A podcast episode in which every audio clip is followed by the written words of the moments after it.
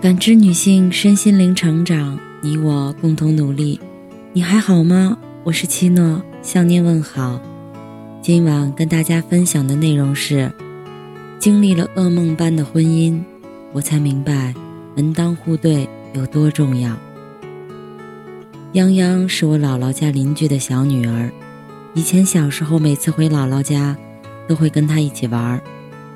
后来长大了，见面次数也少了。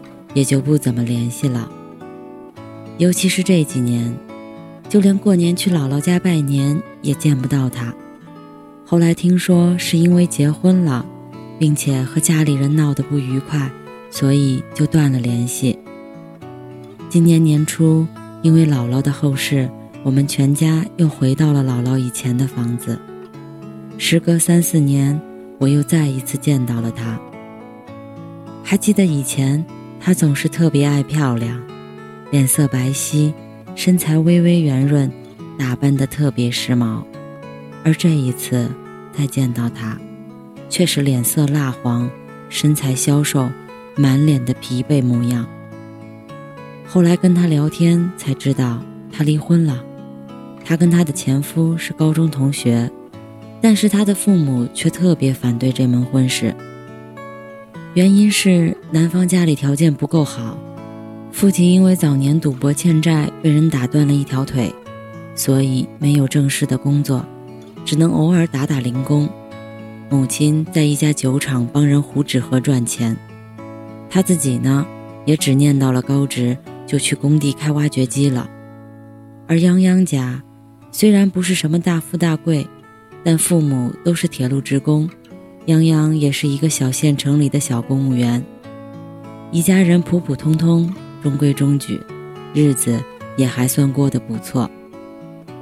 但是因为高中时，他们就彼此喜欢过，又加上之后两个人的工作都在这一个县城，所以来往越来越密切，最后也就在一起了。尽管他的父母也对男方家庭状况仔细考察了一番。认为他为人轻浮、好吃懒做，家庭条件不好，父母也好逸恶劳，总之就是超不靠谱。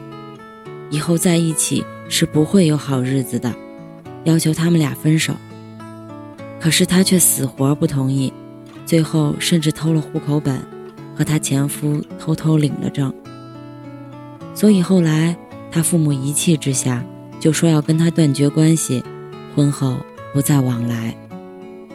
不得不说，他的父母看人看得很准，这男人真的不靠谱。他结婚后就想离婚了，真的好后悔没听父母的劝，不知道门当户对究竟是多么的重要。他结婚不到两年就有了离婚的念头，导火索又是什么呢？开头讲过。她前夫的爸爸年轻时好逸恶劳，赌博还被人打断了腿。她前夫估计是也继承了这方面的基因吧。刚开始还只是打麻将，后来甚至还开始赌球。她怀孕三个月，突然见红，半夜给她前夫打电话，打了无数个都没有人接，因为当时她前夫正在赌桌上赌红了眼。后来还在网上赌博。欠了几十万的赌债，没办法，只能要求离婚。可是她前夫死活不同意，并且在她怀孕期间也确实是收敛了许多。后来还说是想让她娘俩过上好日子，跟朋友在外面做起了生意。但是谁知道，她月子都还没做完，前夫就因为贩毒在四川被抓了。她和孩子彻底没了依靠。所以现在只能离婚，回到了娘家。用他的话来说，这几年他的婚姻生活简直就是噩梦。不仅生活中跟前夫还有公公婆婆有诸多的摩擦，到头来还落得个这样的下场，真的是悔不当初。真的不应该不听父母的劝告，不应该不顾父母说的门不当户不对，也不知道自己当时是着了什么魔。还是怎么了？父母越是反对，就越是想跟他在一起。像泱泱的这种情况，父母越是反对，就越是坚定的在一起的势力很多。这其实是一种叫罗密欧与朱丽叶效应的心理现象。当出现干扰恋情双方恋爱关系的外在力量时，恋爱双方的情感反而会加强，恋爱关系也因此更加牢固。所以很多时候，听不进家长的劝，并不是因为真的这段感情情比金坚，或是有多么的爱对方，而是我们沉迷在了这一种心理状态之内，把对方看得无可取代。并不是父母所提倡的门当户对的传统婚恋观不正确，而是因为我们在当下难以对其中的道理有所感悟，也不想去懂得。传统的门当户对恋爱观，虽然看似是老一辈对于阶级、物质条件的固有偏见，但其实其中蕴含的是对于婚恋关系、对于两性关系多方面条件的科学思考和经验。门当户对，说到底是一种同类感，而同类感恰恰是两个人精神契合的基础。当两个人的精神契合度越高的时候，精神交流才会更加的流畅。而门当户对能够让这种同类感在三个主要方面达到符合的要求的标准。第一点，相互认同。认同的背后其实是归属感。当他在茫茫人海中发现你认同他的某些观念或人格时，他会觉得自己找到了同类。当他觉得你和他是同类的时候，他才更能把你和旁人区别开来，并且更容易对你真实的敞开自我。当他遇到问题或是跟你有分歧的时候，才会更想要去听你的意见。你们的各种观念才更容易得到彼此的尊重和理解。原则性的矛盾才会越少，因为你们的根源是相互一致的。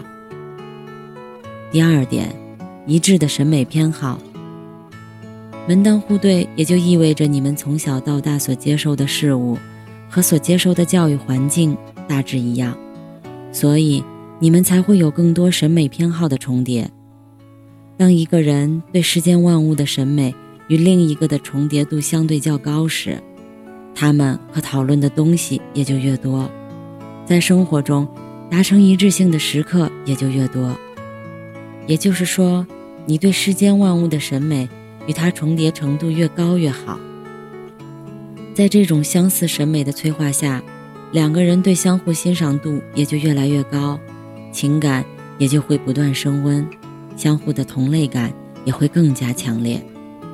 最后一点，一致的三观。门当户对的两个人，无论是在物质条件，还是受教育环境，或是家庭氛围上，会有高度的相近，因而三观的形成上也会更加的一致。比如，对方是一个家庭富有的人，那么他就不会觉得你在吃啊穿啊上讲究享乐是一种浪费。你喜欢看电影，他觉得看电影是一种浪费，不如在家找资源。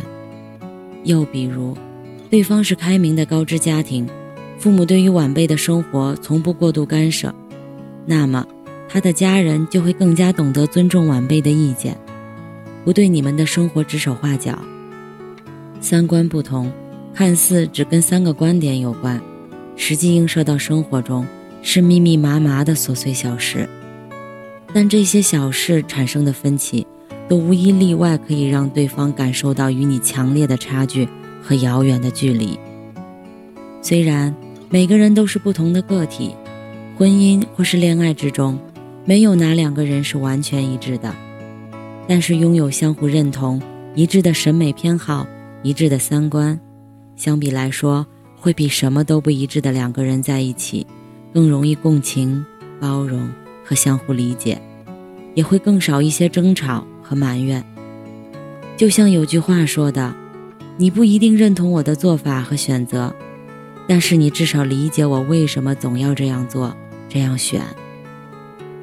婚姻是唯一没有领导者的联盟，当方向一致时，才更能够齐心协力。